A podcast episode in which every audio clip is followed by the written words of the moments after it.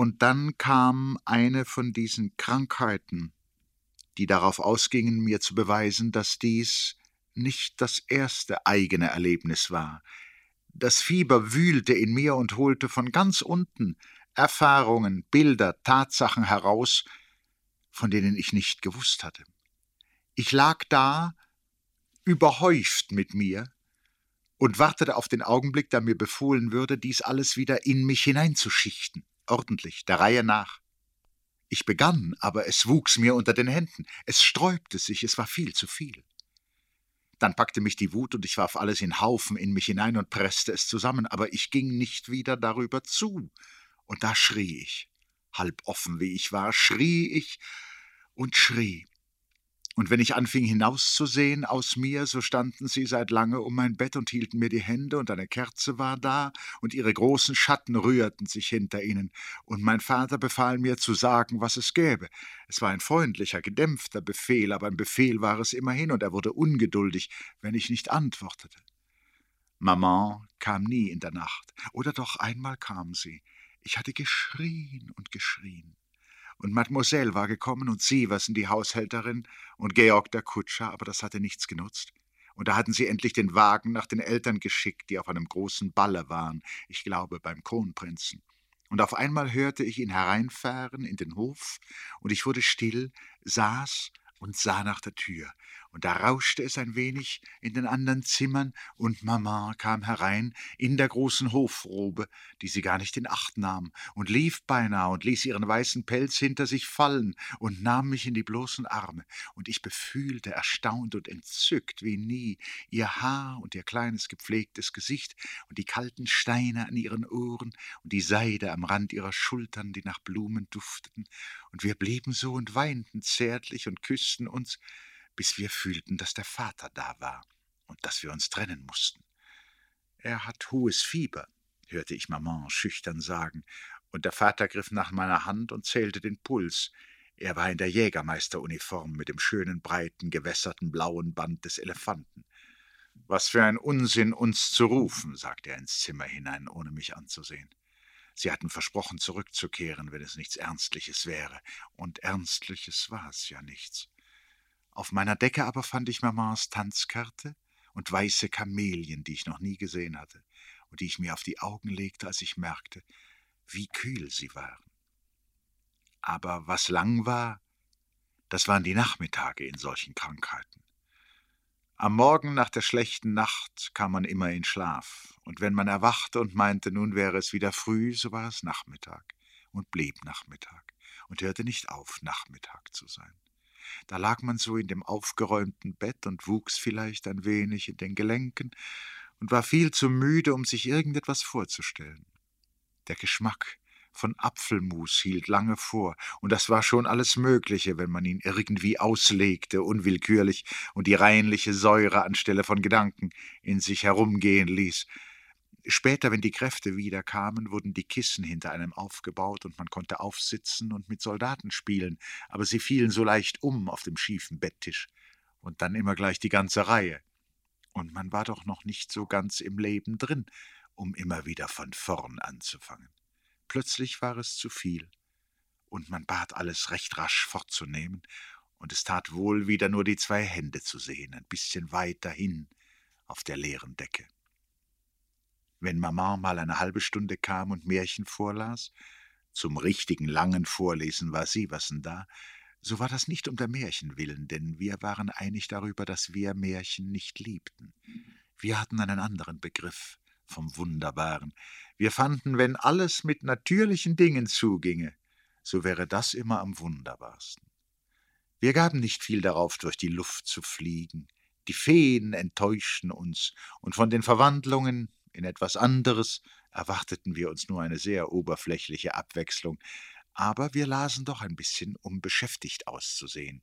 Es war uns nicht angenehm, wenn irgendjemand eintrat, erst erklären zu müssen, was wir gerade taten. Besonders Vater gegenüber waren wir von einer übertriebenen Deutlichkeit. Nur wenn wir ganz sicher waren, nicht gestört zu sein, und es dämmerte draußen, konnte es geschehen, dass wir uns Erinnerungen hingaben, gemeinsamen Erinnerungen, die uns beiden alt schienen und über die wir lächelten, denn wir waren beide groß geworden seither. Es fiel uns ein, dass es eine Zeit gab, wo Maman wünschte, dass ich ein kleines Mädchen wäre und nicht dieser Junge, der ich nun einmal war. Ich hatte das irgendwie erraten, und ich war auf den Gedanken gekommen, manchmal nachmittags an Mamans Tür zu klopfen. Wenn sie dann fragte, wer da wäre, so war ich glücklich, draußen Sophie zu rufen, wobei ich meine kleine Stimme so zierlich machte, dass sie mich in der Kehle kitzelte. Und wenn ich dann eintrat, in dem kleinen mädchenhaften Hauskleid, das ich ohnehin trug, mit ganz hinaufgerollten Ärmeln, so war ich einfach Sophie, Mamans kleine Sophie, die sich häuslich beschäftigte und der Maman einen Zopf flechten musste, damit keine Verwechslung stattfinde mit dem bösen Malte, wenn er je wiederkäme. Erwünscht war dies durchaus nicht. Es war sowohl Maman wie Sophie angenehm, dass er fort war, und ihre Unterhaltungen, die Sophie immerzu mit der gleichen hohen Stimme fortsetzte, bestanden meistens darin, dass sie Maltes Unarten aufzählten und sich über ihn beklagten. Ach ja, dieser Malte, seufzte Maman. Und Sophie wusste eine Menge über die Schlechtigkeiten der Jungen im Allgemeinen, als kennte sie einen ganzen Haufen. Ich möchte wohl wissen, was aus Sophie geworden ist, sagte Maman dann plötzlich bei solchen Erinnerungen. Darüber konnte nun Malte freilich keine Auskunft geben. Aber wenn Maman vorschlug, dass sie gewiss gestorben sei, dann widersprach er eigensinnig und beschwor sie, dies nicht zu glauben, so wenig sich sonst auch beweisen ließ. Wenn ich das jetzt überdenke, kann ich mich wundern, dass ich aus der Welt dieser Fieber doch immer wieder ganz zurückkam und mich hineinfand in das überaus gemeinsame Leben, wo jeder im Gefühl unterstützt sein wollte, bei Bekanntem zu sein und wo man sich so vorsichtig im Verständlichen vertrug. Da wurde etwas erwartet und es kam oder es kam nicht. Ein drittes war ausgeschlossen. Da gab es Dinge, die traurig waren, ein für allemal. Es gab angenehme Dinge und eine ganze Menge nebensächliche. Wurde aber einem eine Freude bereitet, so war es eine Freude, und er hatte sich danach zu benehmen. Im Grunde war das alles sehr einfach. Und wenn man es erst heraus hatte, so machte es sich wie von selbst. In diese verabredeten Grenzen ging denn auch alles hinein. Die langen, gleichmäßigen Schulstunden, wenn draußen der Sommer war, die Spaziergänge, von denen man Französisch erzählen musste, die Besuche, für die man hereingerufen wurde, und die einen drollig fanden, wenn man gerade traurig war, und sich an einem belustigten wie an dem betrübten Gesicht gewisser Vögel, die kein anderes haben. Und die Geburtstage natürlich, zu denen man Kinder eingeladen bekam, die man kaum kannte, verlegene Kinder, die einen verlegen machten, oder dreiste, die einem das Gesicht zerkratzten und zerbrachen, was man gerade bekommen hatte, und die dann plötzlich fortfuhren, wenn alles aus Kästen und Laden herausgerissen war und zu Haufen lag. Wenn man aber allein spielte, wie immer, so konnte es doch geschehen, dass man diese vereinbarte, im ganzen harmlose Welt unversehens überschritt und unter Verhältnisse geriet, die völlig verschieden waren und gar nicht abzusehen. Die Zeit ging unberechenbar schnell, und auf einmal war es schon wieder so weit, dass der Prediger Dr. Jespersen geladen werden musste. Das war dann für alle Teile ein mühsames und langwieriges Frühstück. Gewohnt an die sehr fromme Nachbarschaft, die sich jedes Mal ganz auflöste um seinetwillen, war er bei uns durchaus nicht an seinem Platz. Er lag sozusagen auf dem Land und schnappte. Die Kiemenatmung, die er an sich ausgebildet hatte, ging beschwerlich vor sich. Es bildeten sich Blasen, und das Ganze war nicht ohne Gefahr. Gesprächsstoff war, wenn man genau sein will, überhaupt keiner da. Es wurden Reste veräußert zu unglaublichen Preisen. Es war eine Liquidation aller Bestände. Dr. Jespersen musste sich bei uns darauf beschränken, eine Art von Privatmann zu sein. Das gerade aber war er nie gewesen. Er war, soweit er denken konnte, im Seelenfach angestellt. Die Seele war eine öffentliche Institution für ihn, die er vertrat, und er brachte es zu Wege, niemals außer Dienst zu sein, selbst nicht im Umgang mit seiner Frau, seiner bescheidenen, treuen, durch Kindergebären selig werdenden Rebekka, wie Lavater sich in einem anderen Fall ausdrückte. Dr. Jespersen gegenüber konnte Maman beinahe ausgelassen sein. Sie ließ sich in Gespräche mit ihm ein, die er ernst nahm, und wenn er dann sich reden hörte, meinte sie, das genüge und vergaß ihn plötzlich, als wäre er schon fort. Wie kann er nur, sagte sie manchmal von ihm, herumfahren und hineingehen zu den Leuten, wenn sie gerade sterben? Er kam auch zu ihr bei dieser Gelegenheit. aber sie hat ihn sicher nicht mehr gesehen. Ihre Sinne gingen ein, einer nach dem anderen, zuerst das Gesicht. Es war im Herbst, man sollte schon in die Stadt ziehen, aber da erkrankte sie, oder vielmehr sie fing gleich an zu sterben, langsam und trostlos abzusterben, an der ganzen Oberfläche.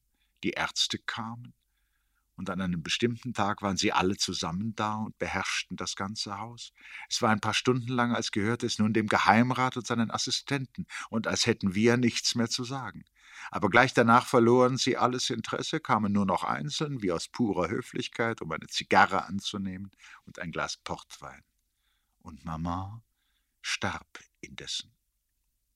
Man wartete nur noch auf Mamans einzigen Bruder, den Grafen Christian Brahe der, wie man sich noch erinnern wird, eine Zeit lang in türkischen Diensten gestanden hatte, wo er, wie es immer hieß, sehr ausgezeichnet worden war.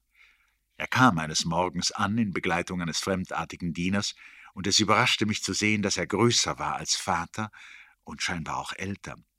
Die beiden Herren wechselten sofort einige Worte, die sich, wie ich vermutete, auf Maman bezogen. Es entstand eine Pause.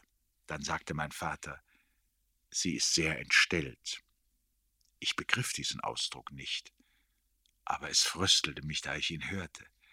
Ich hatte den Eindruck, als ob auch mein Vater sich hätte überwinden müssen, ehe er ihn aussprach. Aber es war wohl vor allem sein Stolz, der litt, indem er dies zugab. Mehrere Jahre später erst hörte ich wieder von dem Grafen Christian reden, es war auf Urne Kloster und Mathilde Brahe war es, die mit Vorliebe von ihm sprach. Ich bin indessen sicher, dass sie die einzelnen Episoden ziemlich eigenmächtig ausgestaltete, denn das Leben meines Onkels, von dem immer nur Gerüchte in die Öffentlichkeit und selbst in die Familie drangen, Gerüchte, die er nie widerlegte, war geradezu grenzenlos auslegbar. Urne Kloster ist jetzt in seinem Besitz, aber niemand weiß, ob er es bewohnt. Vielleicht reist er immer noch wie es seine Gewohnheit war. Vielleicht ist die Nachricht seines Todes aus irgendeinem äußersten Erdteil unterwegs, von der Hand des fremden Dieners geschrieben, in schlechtem Englisch oder in irgendeiner unbekannten Sprache. Vielleicht auch gibt dieser Mensch kein Zeichen von sich, wenn er eines Tages allein zurückbleibt. Vielleicht sind sie beide längst verschwunden und stehen nur noch auf der Schiffsliste eines verschollenen Schiffes unter Namen, die nicht die ihren waren. Freilich, wenn damals auf Urnekloster ein Wagen einfuhr, so erwartete ich immer ihn eintreten zu sehen, und mein Herz klopfte auf eine besondere Art.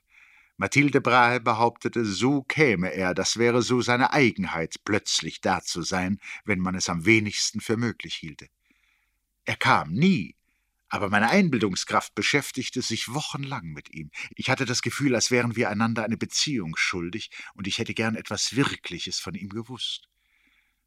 Als indessen bald darauf mein Interesse umschlug und infolge gewisser Begebenheiten ganz auf Christine Brahe überging, bemühte ich mich eigentümlicherweise nicht etwas von ihren Lebensumständen zu erfahren, dagegen beunruhigte mich der Gedanke, ob ihr Bildnis wohl in der Galerie vorhanden sei, und der Wunsch, das festzustellen, nahm so einseitig und quälend zu, dass ich mehrere Nächte nicht schlief, bis, ganz unvermutet, diejenige da war, in der ich weiß Gott aufstand und hinaufging mit meinem Licht, das sich zu fürchten schien.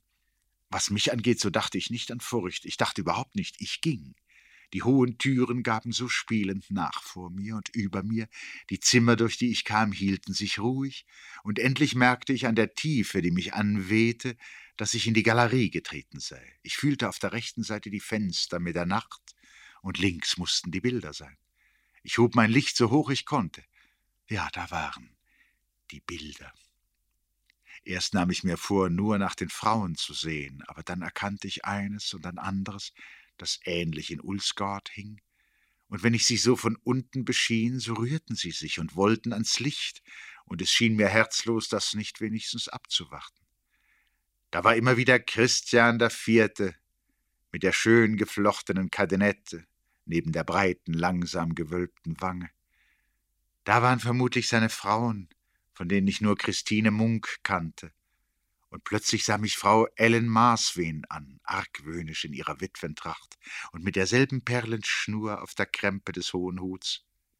Da waren König Christians Kinder, immer wieder frisch aus neuen Frauen, die unvergleichliche Eleonore, auf einem weißen Passgänger in ihrer glänzendsten Zeit, vor der Heimsuchung.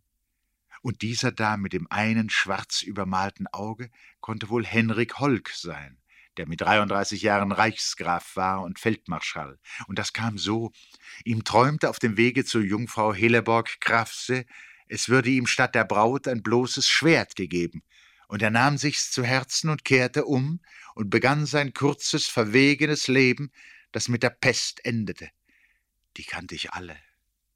Auch die Gesandten vom Kongress zu Nijmegen hatten wir auf Ulsgaard, die einander ein wenig glichen, weil sie alle auf einmal gemalt worden waren jeder mit der schmalen, gestutzten Bartbraue über dem sinnlichen, fast schauenden Munde. Aber dann waren viele da, die ich nie gesehen hatte, wenige Frauen, aber es waren Kinder da.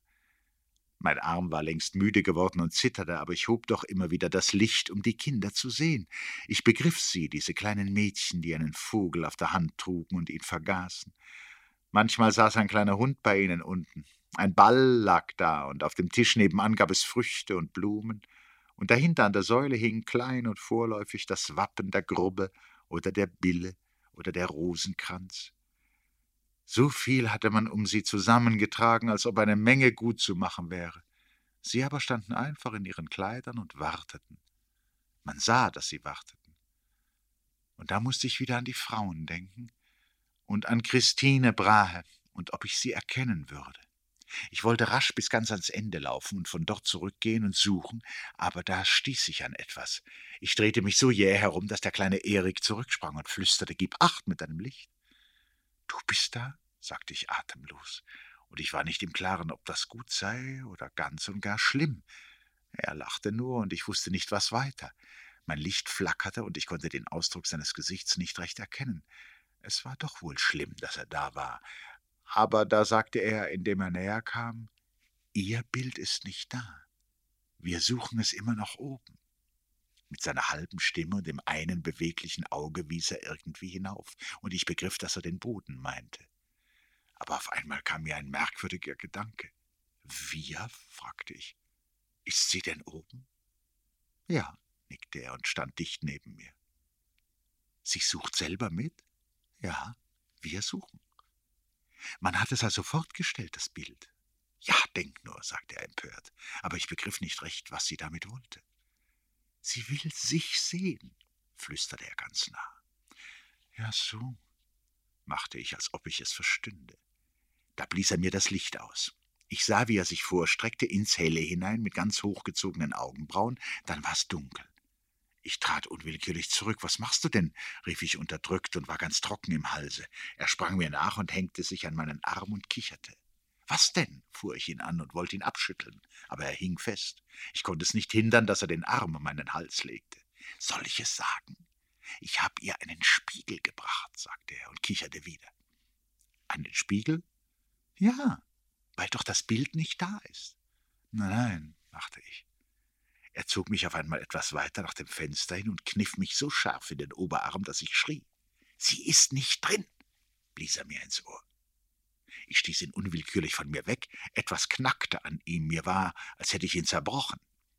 Geh, geh, und jetzt musste ich selber lachen. Nicht drin, wieso denn nicht drin? Du bist dumm, gab er böse zurück und flüsterte nicht mehr. Seine Stimme war umgeschlagen, als begänne er nun ein neues, noch ungebrauchtes Stück. Man ist entweder drin diktierte er altklug und strenge, dann ist man nicht hier. Oder wenn man hier ist, kann man nicht drin sein. Natürlich, antwortete ich schnell, ohne nachzudenken. Ich hatte Angst, er könnte sonst fortgehen und mich allein lassen. Ich griff sogar nach ihm. Wollen wir Freunde sein? schlug ich vor. Er ließ sich bitten. Mir ist's gleich, sagte er keck. Ich versuchte unsere Freundschaft zu beginnen, aber ich wagte nicht, ihn zu umarmen. Lieber Erik, brachte ich nur heraus und rührte ihn irgendwo ein bisschen an. Ich war auf einmal sehr müde. Ich sah mich um. Ich verstand nicht mehr, wie ich hierher gekommen war und dass ich mich nicht gefürchtet hatte. Ich wusste nicht recht, wo die Fenster waren und wo die Bilder, und als wir gingen, musste er mich führen. Sie tun dir nichts, versicherte er großmütig und kicherte wieder. Lieber Erik, Vielleicht bist du doch mein einziger Freund gewesen, denn ich habe nie einen gehabt. Es ist schade, dass du auf Freundschaft nichts gabst. Ich hätte dir manches erzählen mögen. Vielleicht hätten wir uns vertragen. Man kann nicht wissen. Ich erinnere mich, dass damals dein Bild gemalt wurde. Der Großvater hatte jemanden kommen lassen, der dich malte, jeden Morgen eine Stunde. Ich kann mich nicht besinnen, wie der Maler aussah. Sein Name ist mir entfallen, obwohl Mathilde Brahe ihn jeden Augenblick wiederholte. Ob er dich gesehen hat, wie ich dich sehe? Du trugst einen Anzug von heliotropfarbenem Samt. Mathilde Brahe schwärmte für diesen Anzug. Aber das ist nun gleichgültig. Nur ob er dich gesehen hat, möchte ich wissen. Nehmen wir an, dass es ein wirklicher Maler war. Nehmen wir an, dass er nicht daran dachte, dass du sterben könntest, ehe er fertig würde, dass er die Sache gar nicht sentimental ansah, dass er einfach arbeitete, dass die Ungleichheit deiner beiden braunen Augen ihn entzückte, dass er keinen Moment sich schämte für das Unbewegliche, dass er den Takt hatte, nichts hinzuzulegen auf den Tisch zu deiner Hand, die sich vielleicht ein wenig stützte, nehmen wir sonst noch alles Nötige an und lassen es gelten, so ist ein Bild da, dein Bild, in der Galerie auf Urnekloster das letzte. Und wenn man geht und man hat sie alle gesehen, so ist da noch ein Knabe. Einen Augenblick, wer ist das? Ein Brahe? Siehst du den silbernen Pfahl im schwarzen Feld und die Pfauenfedern? Da steht auch der Name Erik Brahe. War das nicht ein Erik Brahe, der hingerichtet worden ist? Natürlich, das ist bekannt genug, aber um den kann es sich nicht handeln. Dieser Knabe ist als Knabe gestorben. Gleich viel wann. Kannst du das nicht sehen? Wenn Besuch da war und Erik wurde gerufen, so versicherte das Fräulein Mathilde Brahe jedes Mal, es sei geradezu unglaublich, wie sehr er der alten Gräfin Brahe gliche, meiner Großmutter. Sie soll eine sehr große Dame gewesen sein, ich habe sie nicht gekannt. Dagegen erinnere ich mich sehr gut an die Mutter meines Vaters, die eigentliche Herrin auf Ulsgård. Das war sie wohl immer geblieben, wie sehr sie es auch Maman übel nahm, dass sie als des Jägermeisters Frau ins Haus gekommen war. Seither tat sie beständig, als zöge sie sich zurück und schickte die Dienstleute mit jeder Kleinigkeit weiter zu Maman hinein, während sie in wichtigen Angelegenheiten ruhig entschied und verfügte, ohne irgendjemandem Rechenschaft abzulegen. Maman, glaube ich, wünschte es gar nicht anders. Sie war so wenig gemacht, ein großes Haus zu übersehen. Ihr fehlte völlig die Einteilung der Dinge in nebensächliche und wichtige. Alles, wovon man ihr sprach, schien ja immer das Ganze zu sein, und sie vergaß darüber das andere, das doch auch noch da war. Sie beklagte sich nie über ihre Schwiegermutter. Und bei wem hätte sie sich auch beklagen sollen? Vater war ein äußerst respektvoller Sohn. Und Großvater hatte wenig zu sagen. Frau Margarete Bricke war immer schon, soweit ich denken kann, eine hochgewachsene, unzugängliche Greisin. Ich kann mir nicht anders vorstellen, als dass sie viel älter gewesen sei als der Kammerherr. Sie lebte mitten unter uns ihr Leben, ohne auf jemanden Rücksicht zu nehmen. Bisweilen freilich verriet sie sich doch durch eine naive Ungeduld, nicht genügend beachtet zu sein. Zu meiner Zeit konnte sie sich dann bei Tische plötzlich verschlucken auf irgendeine deutliche und komplizierte Art, die ihr die Teilnahme aller sicherte und sie für einen Augenblick wenigstens so sensationell und spannend erscheinen ließ, wie sie es im Großen hätte sein mögen. Indessen vermute ich, dass mein Vater der Einzige war, der diese viel zu häufigen Zufälle ernst nahm. Er sah ihr höflich vorübergeneigt zu, man konnte merken, wie er ihr in Gedanken seine eigene ordentliche Luftröhre gleichsam anbot und ganz zur Verfügung stellte. Der Kammerherr hatte natürlich gleichfalls zu essen aufgehört, er nahm einen kleinen Schluck Wein und enthielt sich jeder Meinung. Er hatte bei Tische ein einziges Mal die seinige seiner Gemahlin gegenüber aufrechterhalten. Das war lange her, aber die Geschichte wurde doch noch boshaft und heimlich weitergegeben. Es gab fast überall jemanden, der sie noch nicht gehört hatte. Es hieß, dass die Kammerherrin zu einer gewissen Zeit sich sehr über Weinflecke ereifern konnte, die durch Ungeschicklichkeit ins Tischzeug gerieten.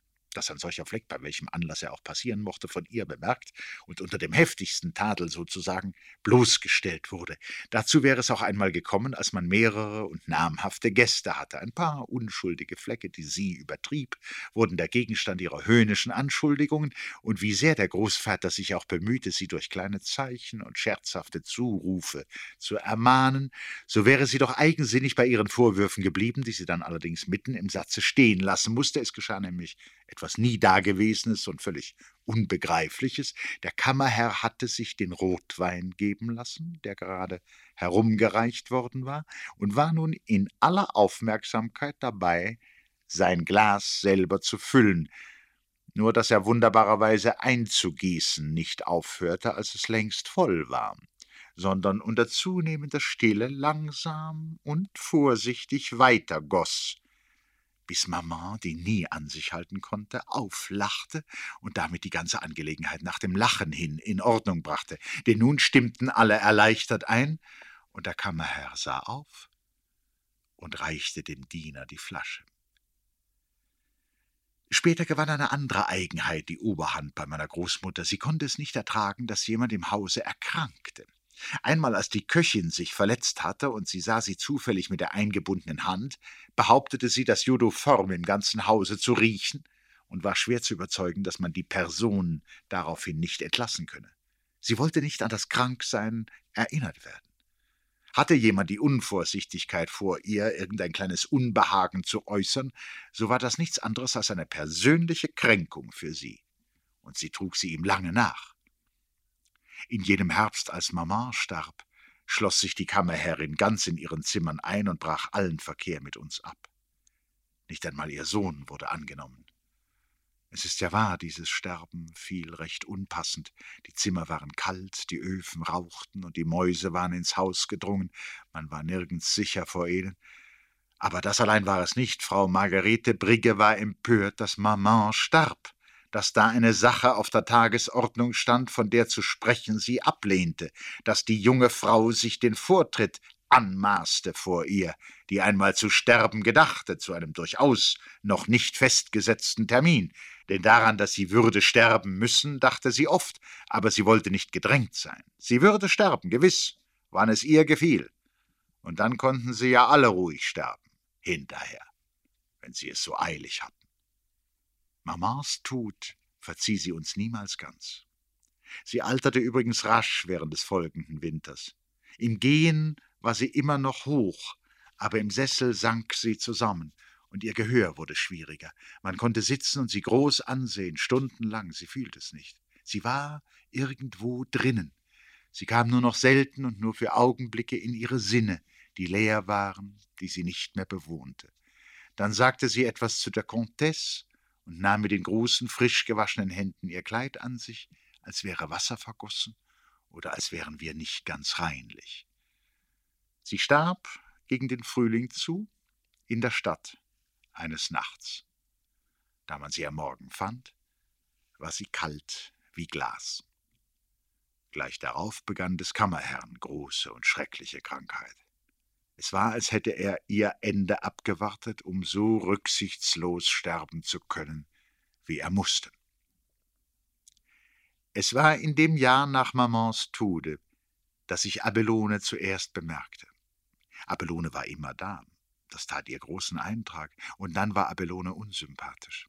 Das hatte ich ganz früher einmal bei irgendeinem Anlass festgestellt, und es war nie zu einer ernstlichen Durchsicht dieser Meinung gekommen. Zu fragen, was es mit Abelone für eine Bewandtnis habe, das wäre mir bis dahin beinahe lächerlich erschienen. Abelone war da, und man nutzte sie ab, wie man eben konnte.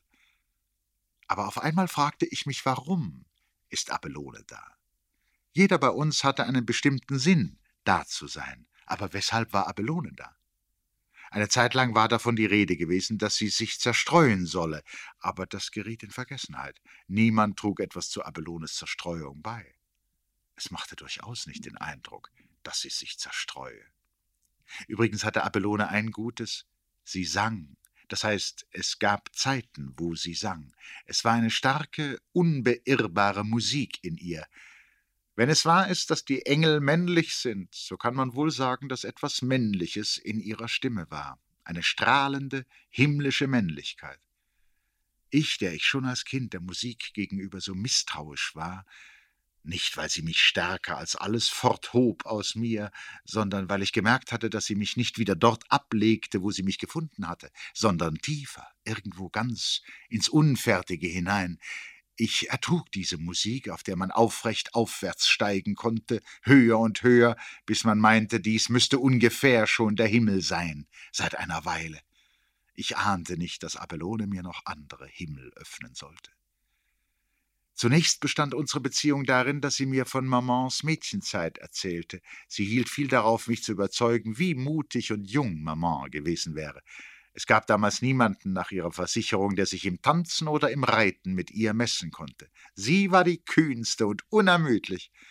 Und dann heiratete sie auf einmal, sagte Abelone, immer noch erstaunt nach so vielen Jahren. Es kam so unerwartet. Niemand konnte es recht begreifen. Ich interessierte mich dafür, weshalb Abelone nicht geheiratet hatte. Sie kam mir alt vor, verhältnismäßig, und dass sie es noch könnte, daran dachte ich nicht. Es war niemand da, antwortete sie einfach und wurde richtig schön dabei.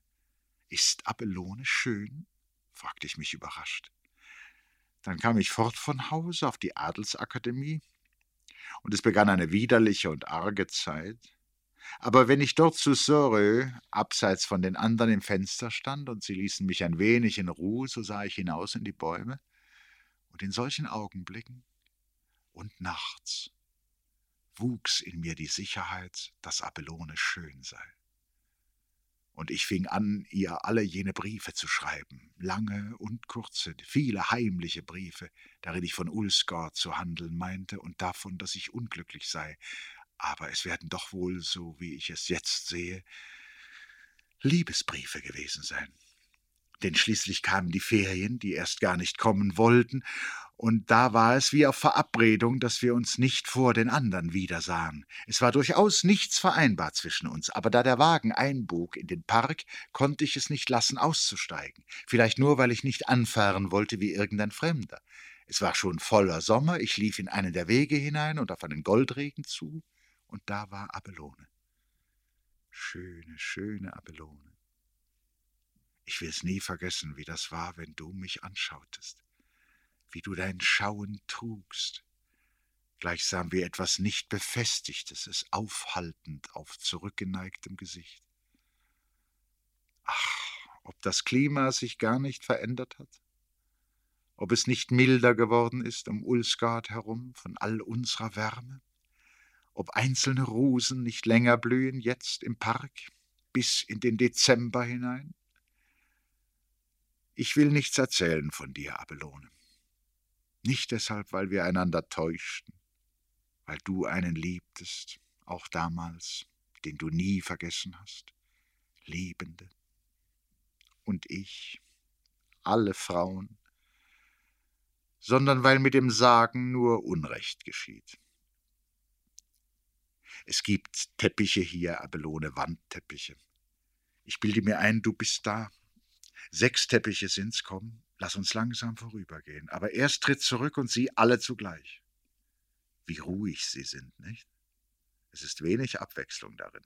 Da ist immer diese ovale blaue Insel, schwebend im zurückhaltend roten Grund, der blumig ist und von kleinen, mit sich beschäftigten Tieren bewohnt, nur dort im letzten Teppich steigt die Insel ein wenig auf, als ob sie leichter geworden sei. Sie trägt immer eine Gestalt, eine Frau in verschiedener Tracht, aber immer dieselbe. Zuweilen ist eine kleinere Figur neben ihr, eine Dienerin. Und immer sind die wappentragenden Tiere da, groß, mit auf der Insel, mit in der Handlung, links ein Löwe und rechts hell das Einhorn. Sie halten die gleichen Banner, die hoch über ihnen zeigen, drei silberne Monde, steigend, in blauer Binde auf rotem Feld. Hast du gesehen? Willst du beim ersten beginnen? Sie füttert den Falken. Wie herrlich ihr Anzug ist. Der Vogel ist auf der gekleideten Hand und rührt sich. Sie sieht ihm zu und langt dabei in die Schale, die ihr die Dienerin bringt, um ihm etwas zu reichen. Rechts unten auf der Schleppe hält sich ein kleiner seidenhaariger Hund, der aufsieht und hofft, man werde sich seiner erinnern. Und hast du bemerkt, ein niederes Rosengitter schließt hinten die Insel ab. Die Wappentiere steigen heraldisch hochmütig. Das Wappen ist ihnen noch einmal als Mantel umgegeben. Eine schöne Agraffe hält es zusammen. Es weht. Geht man nicht unwillkürlich leiser zu dem nächsten Teppich hin, sobald man gewahrt, wie versunken sie ist? Sie bindet einen Kranz, eine kleine runde Krone aus Blumen. Nachdenklich wählt sie die Farbe der nächsten Nelke in dem flachen Becken, das ihr die Dienerin hält, während sie die vorige anreiht. Hinten auf einer Bank steht unbenutzt ein Korb voller Rosen, den ein Affe entdeckt hat. Diesmal sollten es Nelken sein. Der Löwe nimmt nicht mehr teil, aber rechts das Einhorn begreift. Musste nicht Musik kommen in diese Stille? War sie nicht schon verhalten da? Schwer und still geschmückt ist sie, wie langsam, nicht? An die tragbare Orgel getreten und spielt, stehend, durch das Pfeifenwerk abgetrennt von der Dienerin, die jenseits die Bälge bewegt. So schön war sie noch nie. Wunderlich ist das Haar in zwei Flechten nach vorn genommen und über dem Kopfputz oben zusammengefasst, so dass es mit seinen Enden aus dem Bund aufsteigt wie ein kurzer Helmbusch. Verstimmt erträgt der Löwe die Töne, ungern, Geheul verbeißend. Das Einhorn aber ist schön, wie in Wellen bewegt. Die Insel wird breit, ein Zelt ist errichtet aus blauem Damast und Gold geflammt, die Tiere raffen es auf, und schlicht beinahe in ihrem fürstlichen Kleid tritt sie hervor. Denn was sind ihre Perlen gegen sie selbst? Die Dienerin hat eine kleine Truhe geöffnet, und sie hebt nun eine Kette heraus, ein schweres, herrliches Kleinod, das immer verschlossen war. Der kleine Hund sitzt bei ihr, erhöht, auf bereitetem Platz und sieht es an. Und hast du den Spruch entdeckt auf dem Zeltrand oben? Da steht Amant seul désir.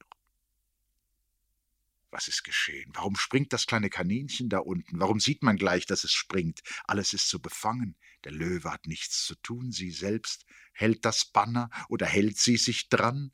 Sie hat mit der anderen Hand nach dem Horn des Einhorns gefasst. Ist das Trauer? Kann Trauer so aufrecht sein?